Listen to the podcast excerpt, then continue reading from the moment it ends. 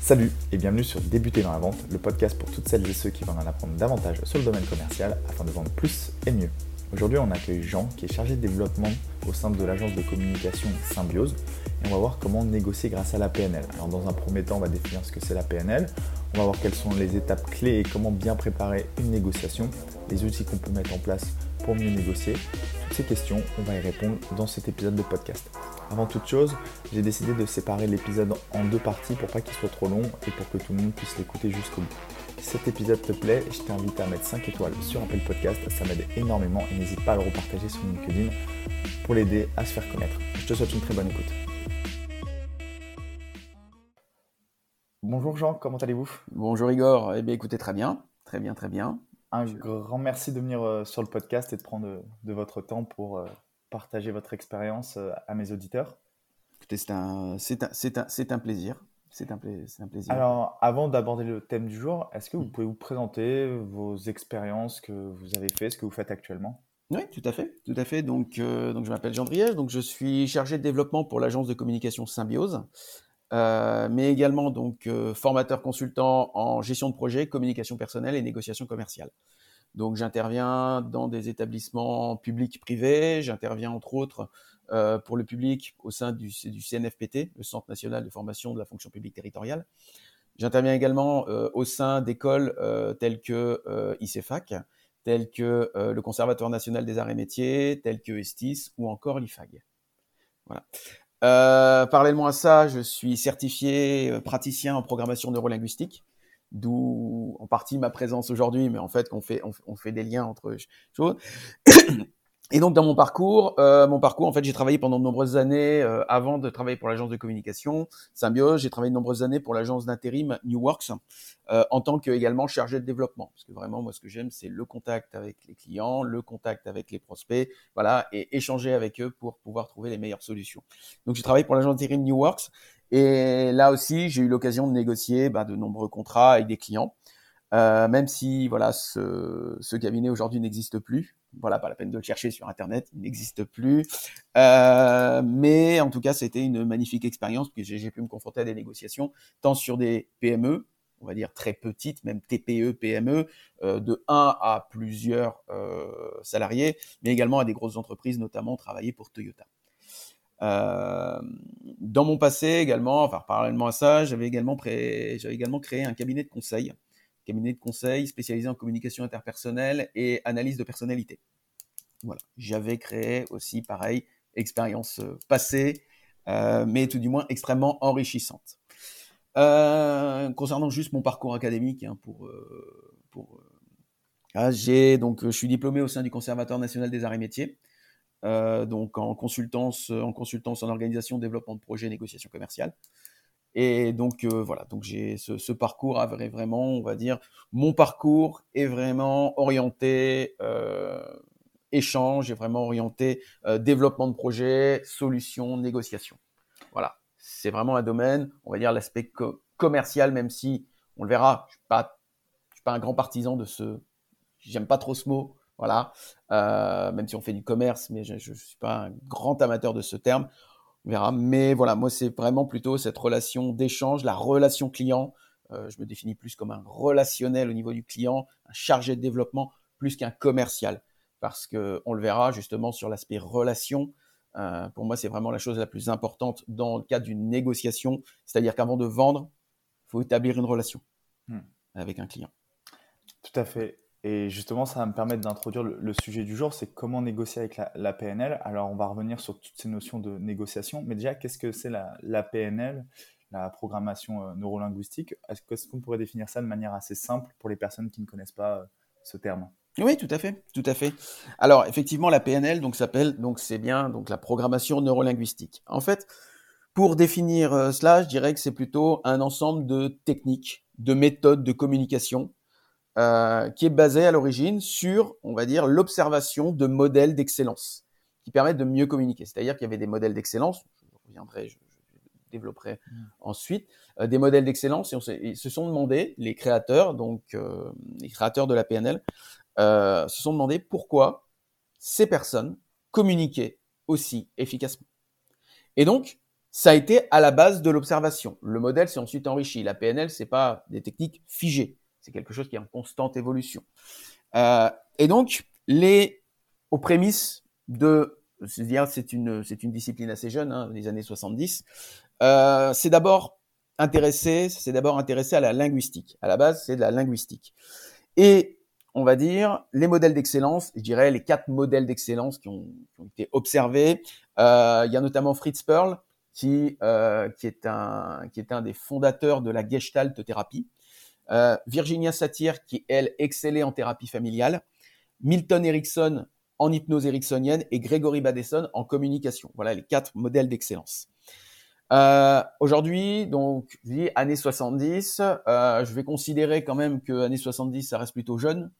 Voilà. C'est une discipline qui est plutôt jeune. Savoir que la PNL pour la programmation neurolinguistique, c'est 1976. Le nom a été déposé en 1976 par les fondateurs que sont John Grinder et Richard Bandler. En fait, la PNL, c'est pas des baguettes, mais c'est pas une baguette magique. Par contre, c'est tout un ensemble de bonnes pratiques. C'est tout un ensemble de bonnes pratiques par, parce que ça part d'une chose très simple en se disant voilà, programmation, parce que justement, on a des programmes en nous. Chaque être humain a des programmes en nous qui sont un peu des réflexes, je dirais, pavloviens, c'est-à-dire que on, on, on, réfléchit en fonction d'un programme, en fonction de votre expérience. Par exemple, les expériences que vous vivez, votre parcours de vie génère chez vous des programmes. Et par rapport à une situation donnée, eh bien, vous allez agir comme votre programme vous le dit. Voilà, ça part de ça. Parce qu'à la base aussi, Grinder et Bandler étaient entre autres informaticiens. On faisait de l'informatique, d'où SP programme. Euh, c'est euh, neuro parce que ça se passe dans la tête et linguistique parce que par, on part du principe que les mots que nous utilisons eh bien, traduisent l'état de pensée de la personne. Donc c'est vraiment aussi l'étude de la linguistique. Alors, je dirais euh, encore une, alors une fois, euh, ce qui est important parce qu'on on retrouve des éléments qui sont issus de la psychologie, de la neurologie, mais pas de panique, la PNL, ce sont des méthodes extrêmement simples. Voilà. Euh, ce sont des méthodes extrêmement simples qui ne sont pas des techniques de manipulation. Et ça, je souhaite d'ores et déjà insister dessus. En PNL, on ne fait pas de manipulation. Voilà, c'est pas de la manipulation. C'est justement, alors oui, je dirais, on peut dire oui, mais on peut l'utiliser pour de la manipulation, bien sûr. Comme on peut utiliser euh, une clé pour faire du mal à quelqu'un. Vous voyez ce que je veux dire? C'est-à-dire qu'il y a l'utilisation, mais ben, on peut toujours détourner. Et c'est du détournement. Euh, J'irais plutôt, ça permet de mieux comprendre l'autre. Moi, c'est comme ça que j'ai été formé en PNL et c'est comme ça je conduis mes, relations et mes négociations commerciales avec la PNL. C'est pas des baguettes magiques, mais c'est des outils extrêmement simples. On les verra, on en parlera. C'est vraiment des outils extrêmement simples que chacun même, on, on, peut utiliser des outils de PNL sans forcément être un praticien ou encore au-dessus, hein, il y a maître praticien. Par contre, c'est des outils qu'on peut piocher. C'est une sorte de boîte à outils. C'est une sorte de grande boîte à outils où, par exemple, aujourd'hui, on va parler sur les outils de négociation. Mais voilà, la PNL peut s'utiliser dans des domaines extrêmement variés, comme le sport, comme euh, le management, comme euh, même euh, le, coaching de vie. Voilà, dans plein de domaines. Et en fait, on, pioche tout simplement les outils qu'il nous faut. Vraiment des outils très simples. Voilà. C'est pour, vraiment terminer, je veux dire, pour moi, comment je perçois la PNL, c'est vraiment un ensemble d'outils qui va vous permettre de mieux comprendre l'autre. Mieux comprendre l'autre et donc mieux interagir avec lui. Parce que l'idée, c'est forcément une relation, c'est à deux, donc on, on interagit mieux avec lui. L'idée, c'est vraiment de faciliter justement cette compréhension. Et une négociation, et on en parlera, une négociation ne passe au départ enfin pour moi, ne passe que dans la compréhension de l'autre. Si vous n'avez pas compris comment fonctionne l'autre, si vous n'avez pas compris votre interlocuteur, eh bien derrière, forcément, si votre démarche c'est vendre et non pas comprendre l'autre, eh bien déjà, il y a un pont qui risque de moins bien marcher, moins bien fonctionner. Voilà, j'espère avoir été clair. Ouais, c'est une super euh, réponse et ça donne une, euh, une idée de ce que c'est la, la, PNL. Et justement, on va revenir sur tout l'aspect négociation, sur tous les outils qu'on peut mettre en place effectivement lors d'une négociation via la PNL. Euh, avant une négociation, comment ça se prépare une négociation? Quelles sont les étapes? Qu'est-ce qu'il faut faire pour bien préparer ces négociations et arriver prêt euh, le jour J? Oui. Alors, effectivement, une négociation, ça se prépare. Ça, euh, même on peut avoir 10 ans, 15 ans d'expérience, une négociation, ça se prépare. Il y a, la préparation, c'est vraiment, je dirais, même pour moi, enfin, on dit communément, pour moi, mais on dit communément, et, je suis tout à fait d'accord là-dessus, que euh, 75% de la négociation, du succès d'une négociation repose sur sa bonne préparation. Euh, pour moi, il y a, y a quatre axes qui vont permettre de pouvoir bien préparer votre négociation. Alors, et ça, c'est quel que soit le client. Alors, euh, bien entendu, euh, en fonction de ces axes, en fonction de, du client que vous avez, en fonction du niveau de connaissance que vous pouvez avoir, on peut pas avoir le même niveau de préparation. Par exemple, si vous êtes sur un client B2B, euh, voilà, votre rendez-vous, il est, euh, il est prévu, bah, vous allez chercher sur, sur votre client que si vous travaillez en B2C, que vous travaillez dans un magasin, et bon, il y a un client que vous ne connaissez pas qui arrive, là forcément le niveau de préparation, vous n'allez pas vous amuser à, regarder son parcours sur LinkedIn avant de négocier avec lui. Voilà. Bien entendu, euh, donc voilà, donc tout dépend le niveau d'information, mais c'est un peu comme une checklist, c'est un peu comme une petite checklist. Euh, tout bon négociateur, de toute manière, prépare ses négociations, tous. Euh, je prends, je prends souvent, en termes de la préparation, l'importance comme un, comme un pilote d'avion. Un pilote d'avion peut avoir 10 ans, 15 ans, 20 ans d'expérience de vol. Et pourtant, avant de décoller, il a toujours sa checklist. Il a toujours sa checklist avant de partir au décollage. Déjà pour sa sécurité, pour la sécurité des passagers, et aussi pour augmenter les chances que le vol se passe bien. Donc, c'est, on peut avoir toutes les expériences. Justement, c'est vraiment important de préparer ça de la préparer cette négociation. Parce que, voilà, sinon on peut se retrouver, bah, peut-être parfois pris au dépourvu. Puis ça rassure. Puis ça rassure. Alors, effectivement, euh, la checklist minimale, euh, avant la, je dirais il y a quatre points. Il y a quatre points. Euh, déjà, le premier point, c'est rechercher tout ce qui est possible sur votre client. C'est-à-dire vous avez rendez-vous avec un client, vous cherchez tout ce qui est possible. On le fait tous. On le fait tous. Je pense que euh, vos auditeurs, euh, régulièrement, ils ont rendez-vous avec un client. Euh, tiens, un ou deux jours avant, ou peut-être même l'heure avant, ils voient que ce client est allé faire un tour sur leur profil LinkedIn. Voilà. Il est, je reviendrai hein, sur ces différents points.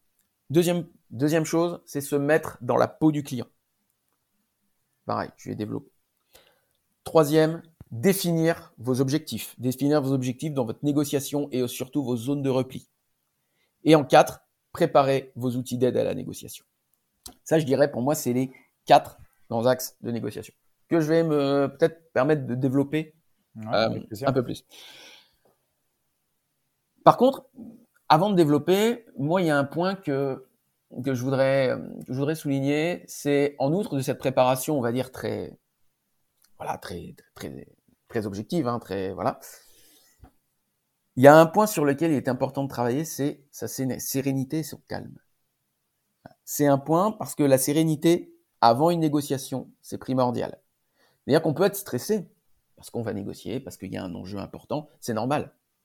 Mais aucune négociation ne se fera si on est ancré dans un mauvais stress. Euh, le calme, c'est enfin, travailler sur son calme, c'est important. Moi-même, euh, voilà, je, travaille, là-dessus, voilà, parce qu'il y a des personnalités qui sont peut-être plus ou moins stressées, plus ou moins anxieuses. Voilà, de travailler là-dessus pour être le plus serein possible. Euh, aussi, une chose aussi, c'est parfois on a dans sa préparation de négociation, on se remémore ce qui n'a pas marché dans une négociation précédente. Oui, c'est important.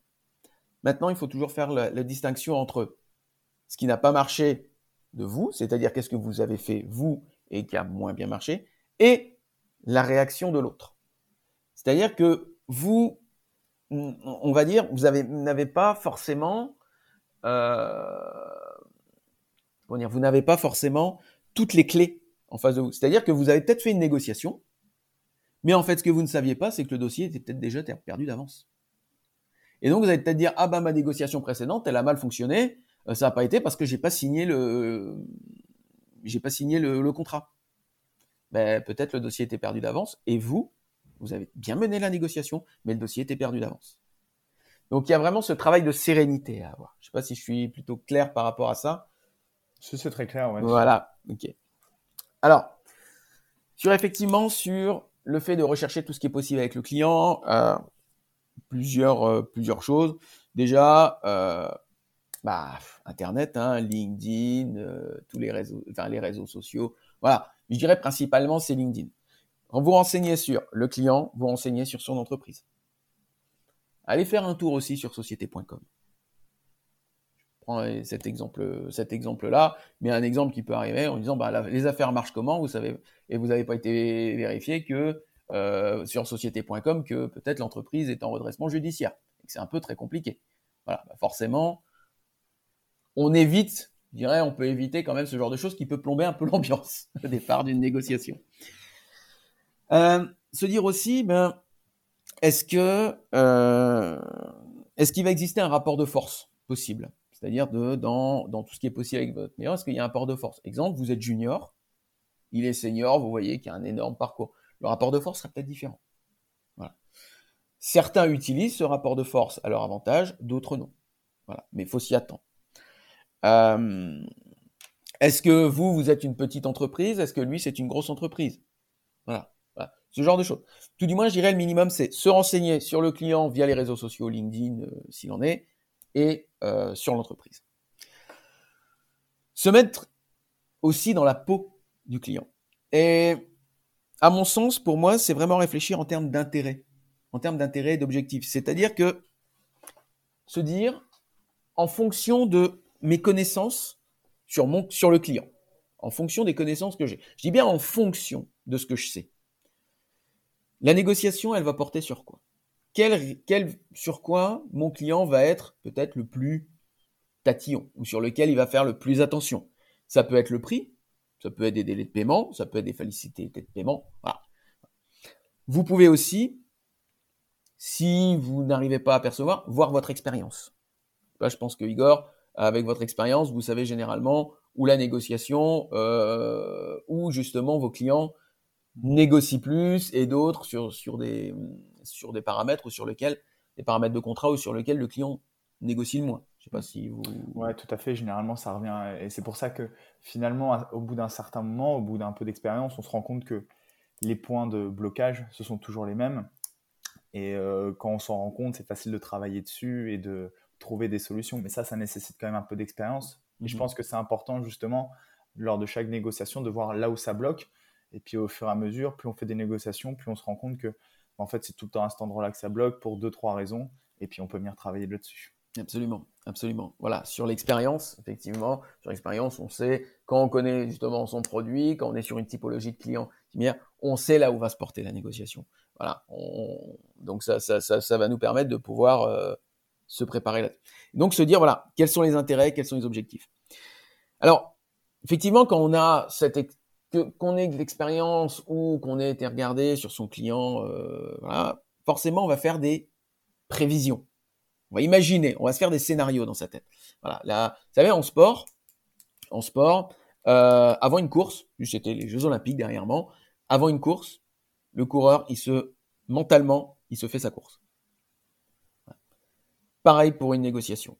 Mentalement, se dire, OK, je vais faire ça, je vais faire ça, je vais passer là. Après, on adapte. Il faut avoir un fil directeur. Avoir un fil directeur. Après, on adaptera en fonction de... Ça, de toute façon, ça se passe rarement euh, comme ça. enfin, je veux dire, euh, directement. Voilà. Voilà. Mais on se dit, voilà, je vais commencer par ça, par ça, par ça. On a un ordre, on a un ordre de marche. Donc, on est vraiment sur la prévision et non sur de la prédiction. Voilà. Prédiction, faut laisser ça à Madame Irma. Alors, dans justement, euh, dans justement le fait de vos objectifs, justement sur le paramètre intérêt et objectif, vous dire voilà, en fonction, vous, quels sont vos intérêts.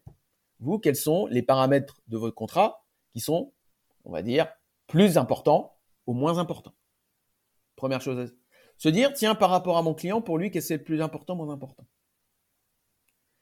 Et ensuite, pour chacun de ces paramètres, vous, vous fixez des objectifs. Et les objectifs, on va dire, des objectifs extrêmement simples, à se dire, OK, quelles sont mes plages de négociation entre mon prix, mon délai de paiement, qui est, on va dire, ce que j'appelle communément dans le grenier, c'est-à-dire le plus haut, le plus bas, la cave, et donc ce qu'on appelle la zone d'accord possible, sur lequel je vais pouvoir, euh, je vais pouvoir piloter ma négociation. Et donc je fais ça pour chacun de mes paramètres. Ce qui va me permettre de, de voir, en fonction de l'intérêt et de l'objectif, comment, euh, où j'en suis, est-ce que je suis plutôt bon, ou est-ce que je suis plutôt, tiens, il est en train de me descendre, de descendre dans la cave. Alors, le, à faire ça déjà, ce petit exercice, qu'on peut se faire mentalement. Hein. Alors, soit vous, soit vous voulez vous rassurer, vous faites ça sur une feuille.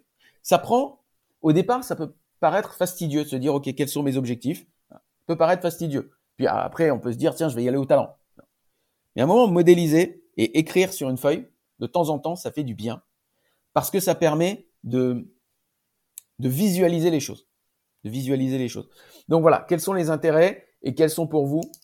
D'accord Voilà. Et se dire, OK, et lui, mon client, puisque justement j'étais sur se mettre sur la peau du client, dans la peau du client, c'est se dire, OK, pour chacun de ses objectifs et de ses intérêts, pardon, de ses, de ses objectifs, OK, pour lui, il serait dans une fourchette de où? Qu'est-ce qu'il va chercher à faire? Et donc je vais voir, je vais essayer de voir où je peux pouvoir l'emmener. Ça va vous donner une idée. On n'est pas sur des cases à remplir, mais ça vous donne une idée, ça vous rassure. Ça vous rassure. Alors, je dirais que par rapport à ce que je viens de dire, ça fait une, transition avec mon troisième conseil pour bien préparer une négociation. Donc, c'est fixer les objectifs. Donc, fixer les objectifs. Qu'est-ce que, à mon rendez-vous, à la fin de mon rendez-vous, qu'est-ce que je veux obtenir? Je veux obtenir un prochain rendez-vous? Je veux obtenir la signature de mon contrat? Je veux qu'on ait négocié sur ça, sur ça, sur ça? Qu'est-ce que je veux? Vous savez, on dit, plus souvent, très souvent, plus un objectif est flou et plus la connerie sera précise. Un bon communicant et un bon négociateur a toujours un objectif en tête, c'est-à-dire là où je vais emmener mon client, là où je vais emmener mon prospect. Voilà. Et à la fin, qu'est-ce que je dois obtenir? Pour à la fin me dire, OK, on est sur un point A, on est arrivé à un point B. Dans la négociation, est-ce que j'ai atteint mes objectifs? Ou non. Mais tout du moins, ça me permet d'avoir un fil directeur. D'avoir votre fil directeur, justement, j'ai parlé de vous mettre un prix, un prix ou une fourchette, on va dire, cave et grenier. Et c'est aussi de vous dire, si j'ai pas ce que je veux, si j'ai pas ce que je veux dans ma négociation, quelle est ma meilleure solution de repli? Ou là où je sens qu'on va être dans l'impasse. Quelle est ma meilleure solution de repli? Ce qu'on appelle en négociation le mésor, la meilleure solution de repli. Et pour ça, c'est se dire, si ça ne marche pas comme je veux, qu'est, qu'est-ce que je dois faire? Qu'est-ce que je vais faire en termes de repli? Voilà, pour me replier. C'est-à-dire, tiens, bah, je vais, bah, mon repli, c'est ma négociation. Mon repli, c'est, tiens, refaire un rendez-vous, refixer un rendez-vous. C'est-à-dire que là, à un moment, c'est, c'est presque briser la glace en cas d'urgence, quoi. C'est, si j'obtiens pas, qu'est-ce que, qu'est-ce que j'obtiens? Ça va s'arrêter c'est une solution de repli. Voilà. C'est, bah, on va ajourner le rendez-vous. C'est, on va temporiser. Voilà. C'est-à-dire que, bah, un moment, quand ça, quand ça bloque, qu'est-ce que je fais? Alors, enfin, sur le dernier plan, je dirais les, outils d'aide à la négociation. Euh, alors, les outils d'aide à la négociation, je dirais que déjà, on évite les gros sabots. Voilà. Euh, N'oubliez pas déjà une chose, c'est que dans certaines postures, et surtout que, bah justement, quand vous travaillez en tant que commercial, le client, il sait que vous êtes commercial. Donc, il sait, si normalement, ah, il sait que euh, c'est votre job. Votre job, c'est votre job, c'est de vendre quelque chose. Lui, son job, c'est pas d'acheter. Mais il sait que vous êtes commercial. Vous avez presque l'étiquette commerciale. Donc, je dirais d'aide à la négociation. La première chose, c'est euh, toujours faire que le client puisse se projeter et avoir confiance en vous. Voilà. Et gagner la confiance. Et pour gagner la confiance, il y a une seule chose, c'est être authentique. Voilà. Et en outil d'aide à la négociation, la première chose, c'est déjà se dire comment puis-je être le plus authentique possible vis-à-vis de mon client, tout en évidemment restant professionnel, restant authentique. Parce que un client, quand il va faire un choix, quand il va pouvoir faire un choix ou quand il va négocier, quand il va négocier, euh, vous allez négocier certains contrats et peut-être il est en négociation avec d'autres, ben il va choisir ce qui peut être intéressant en termes de prix, mais il va aussi choisir la relation qu'il a eue avec vous. Donc le fait de rester authentique. Et parce que un client sera toujours en, relation de méfiance avec vous. Parce qu'il est commercial. Il faut gagner sa confiance. Je vais vous prendre un exemple, tout bête. L'une des premières choses que font les négociateurs GIGN ou autres quand, euh, quand il y a des prises d'otages, l'une des premières choses, c'est qu'ils n'attaquent pas direct sur euh, rends-toi ou non, c'est gagner la confiance de la personne. À ce moment-là, une fois que vous avez confiance, vous pouvez commencer à négocier. Donc c'est déjà pas mettre la charrue entre les deux. Hmm. Et je dirais sur les outils d'aide à la négociation, un client il a envie de se projeter, surtout si tenté, on, on, y reviendra peut-être sur l'aspect visuel. Un client a besoin de se projeter. Voilà. Hmm. Euh, donc ça peut être des plaquettes, des supports, des je sais pas, peut-être des objets à toucher. Euh, aujourd'hui, on fait des, des super trucs en 3D sur des masques 3D pour des visites 3D par exemple. Si on travaille dans l'immobilier, ça c'est voilà, ça permet au client de se projeter. Un client a besoin de se projeter. Et lors d'une négociation, on négocie certes, mais on négocie une expérience. Donc, euh, aussi, dans une négociation, pour vraiment appuyer votre négociation sur les outils d'aide, c'est tout ce qui peut être des preuves de ce que vous apportez. Nous sommes, euh, nous avons 95% de clients satisfaits. Je sais pas, vous dites ça dans une négociation. Bah, c'est quoi la preuve? C'est vous qui le dites Non? Peut-être une plaquette, une attestation ou quelque chose. Voilà, tout ce qui peut prouver, tout ce qui, on va dire, tout ce qui peut, à minima, être ensuite rediscuté ou remis en cause. Ça permet de d'échanger dans, dans le cadre de la relation commerciale et dans le cadre de la négociation sur du solide et non pas sur de l'argile. C'est vraiment très important. Voilà. Donc je dirais pour euh, pour résumer pour moi, euh, voilà les quatre grands points pour négocier, euh, pour préparer sa négociation. Je dirais à minima, c'est rechercher tout ce qui est possible sur votre client, se projeter dans la peau de votre client, définir vos objectifs, vos zones de repli, hein, vos solutions de repli aussi, et préparer tous vos outils, je dirais, d'aide à la négociation. Hmm. Je pense qu'avec ça, on a une très bonne liste pour euh, bien préparer ces négociations. Et comme vous l'avez bien dit, c'était 75% de la négociation se fait via la préparation. Mais un peu comme dans tout, hein, comme un sportif euh, qui se prépare avant, tout, ce genre de choses, c'est vraiment une étape euh, essentielle, effectivement, en amont. Et puis on parlait de, sérénité, de, de, calme. Plus on prépare sa négociation, plus on va être en mesure d'être serein et de ne pas avoir d'imprévu. Et on sait que si à un moment il y a un imprévu ou qu'effectivement il y avait un élément qui prenait, qui n'était pas pris en compte, on est capable de se retirer de la négociation. Enfin, on a toujours une solution à n'importe quel moment. Et euh, ça permet de très bien négocier effectivement par, par la suite. Une fois qu'on a bien préparé euh, cette négo, qu'on est dedans, c'est le jour J, est-ce que vous identifiez des, des, étapes clés dans cette négociation? Alors je présume qu'il y a forcément cette phase de, de découverte qui va être euh, primordiale. Mmh mmh mais est-ce que vous, vous voyez ça en plusieurs rendez-vous? Est-ce que comment vous voyez les choses? Alors, faire peut-être une réponse à la normande, mais en fait, ça dépend. ça dépend du contexte. Alors, tout dépend le temps que vous avez. C'est-à-dire qu'on fait pas une négociation d'un quart d'heure. Voilà. Hmm. Ou alors, euh, on a déjà, euh, on a déjà bien négocié en amont, euh, voilà. Et en fait, finalement, hmm.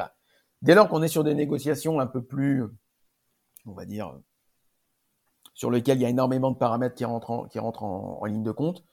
Là, effectivement, plusieurs rendez-vous. Pourquoi? Parce que si à un moment on arrive sur des points de blocage, au-delà d'un rendez-vous d'une heure, l'agacement peut très vite se faire sentir. Hmm. Donc, si vous sentez qu'il va y avoir des, c'est un gros contrat et sur lequel il va y avoir des, gros points de blocage, prévoyez au moins, je dirais, deux rendez-vous, deux rendez-vous d'une heure. Voilà. Imaginez, euh, quand, quand, même quand on est en réunion, une réunion qui dure plus d'une heure, un moment, euh, je dirais, on décroche. On, décroche, on a envie de faire, voilà, on a envie de s'oxygéner, on a envie. Bah là, c'est pareil. C'est-à-dire qu'une négociation, peut-être avec des enjeux, peut-être avec des points de blocage, avec des désaccords, bah, c'est pas parce qu'on va passer énormément de temps que ça va s'améliorer. Voilà. C'est, donc, voilà. Vaut mieux, step by step, construire. Alors, pas forcément des rendez-vous qui sont trop éloignés les uns des autres. Mais au moins, ça permet aussi, par rapport à ce qu'on a fait, de prendre un peu de hauteur, prendre un peu de recul. Euh, ça, plutôt ça, c'est plutôt, je dirais, c'est plutôt, euh, plutôt très important là-dessus. Surtout quand, si on fait un premier rendez-vous de découverte lors d'une négociation, finalement, le temps de bien comprendre la personne en face, généralement, ce jour-là, on ne présente même pas de solution, puisque déjà, mentalement, le temps de faire un bon rendez-vous de découverte, ça peut être usant. Donc, et puis, on n'est pas en mesure d'adapter, de trouver tout de suite la solution. Des fois, on a besoin de réfléchir, de chiffrer, de ce genre de choses. Donc, finalement, faire deux rendez-vous, même trois, c'est peut-être, euh, ça dépend des cycles, effectivement, comme, euh, comme vous l'avez dit. Mmh. Mais faire déjà deux rendez-vous, je pense que c'est à minima euh, quelque chose d'important si vous voulez réussir dans votre, votre négociation. Tout à fait, tout à fait. lorsque, lorsque vous avez un rendez-vous, un rendez-vous d'échange, un rendez-vous de découverte, justement sur une prise de contact avec un client, je prends l'exemple comme là tout à l'heure, voilà. là, voilà, on recueille le besoin, on échange, on lui sort pas une solution. Pourquoi? Parce que le client doit se sentir unique. Doit se sentir unique, et pour qu'il se sente unique, bah, si vous avez une proposition, au niveau de son besoin, et cinq minutes après vous lui proposez la solution, elle est où? Il peut imaginer, peut-être c'est là, imaginer que au niveau de la personnalisation, bah en fait c'est de la fausse personnalisation parce que c'est de la personnalisation très standardisée. Voilà. Donc effectivement, prendre le temps, peut-être même envoyer un, par rapport à ce qui est dit, par rapport aux besoins, envoyer un petit mail au client. Dire voilà, on a échangé avec ça. Ça permet aussi de pouvoir prolonger, peut-être même de rajouter des choses. Ah ben je viens de penser ça. Ça peut être important, ça peut être intéressant aussi. Ça peut être intéressant aussi. Donc oui, je que tout dépend. Tout comme je disais, tout dépend, tout dépend de la négociation. Alors après, voilà, si vous êtes euh, en une heure, si on est sur découverte du besoin, euh, euh, négociation, signature en une heure, c'est un peu flash. Hmm. C'est un peu flash. Ça peut arriver. Hein. Hmm. Ça peut arriver. Hein. Mais ça arrive, mais généralement, il faut assurer quand même un suivi derrière du client pour qu'il soit bien satisfait. Tout à fait. Hum. Tout à fait. L'aspect relation.